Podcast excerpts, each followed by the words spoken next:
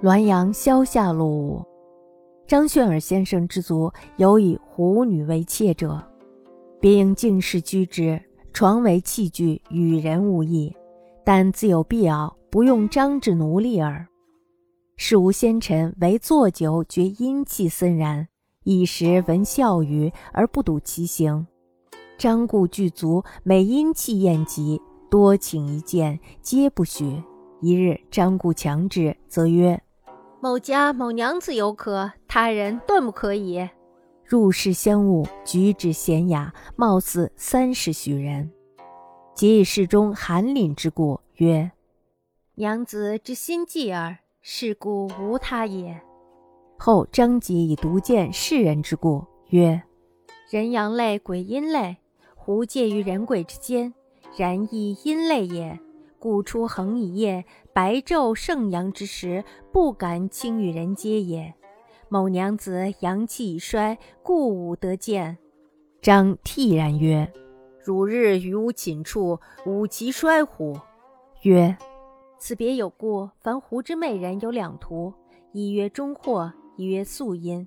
中祸者，阳为阴时，则病；时尽则死。”素阴则人本有缘，气自相感，阴阳羲和，故可久而相安。然中或者十之九，素阴者十之一，其中或者亦必自称素阴，但以伤人不伤人，知其真伪耳。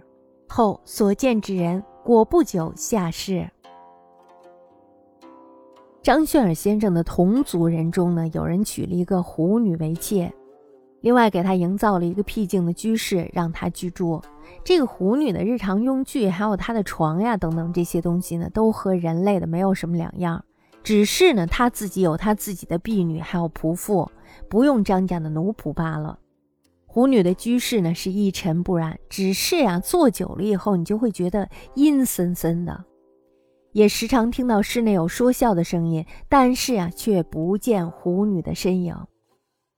张家本来是一个大族，每当亲戚聚会的时候，就会有宾客来请求见狐女一面，但是呢都没有得到狐女的允许。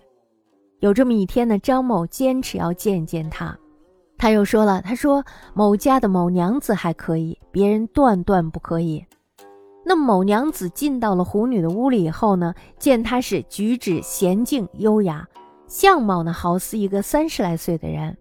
那么这时候，某娘子就问了，说：“为什么你这里这么阴冷呀？”这个狐女就说了，说：“娘子自己心里害怕罢了。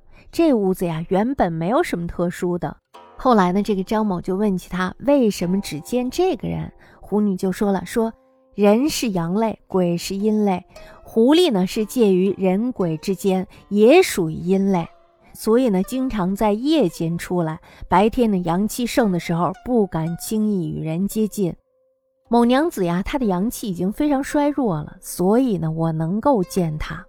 张某呀，这时候惊慌地问说：“我每天和你朝夕相处，我的阳气难道也衰弱了吗？”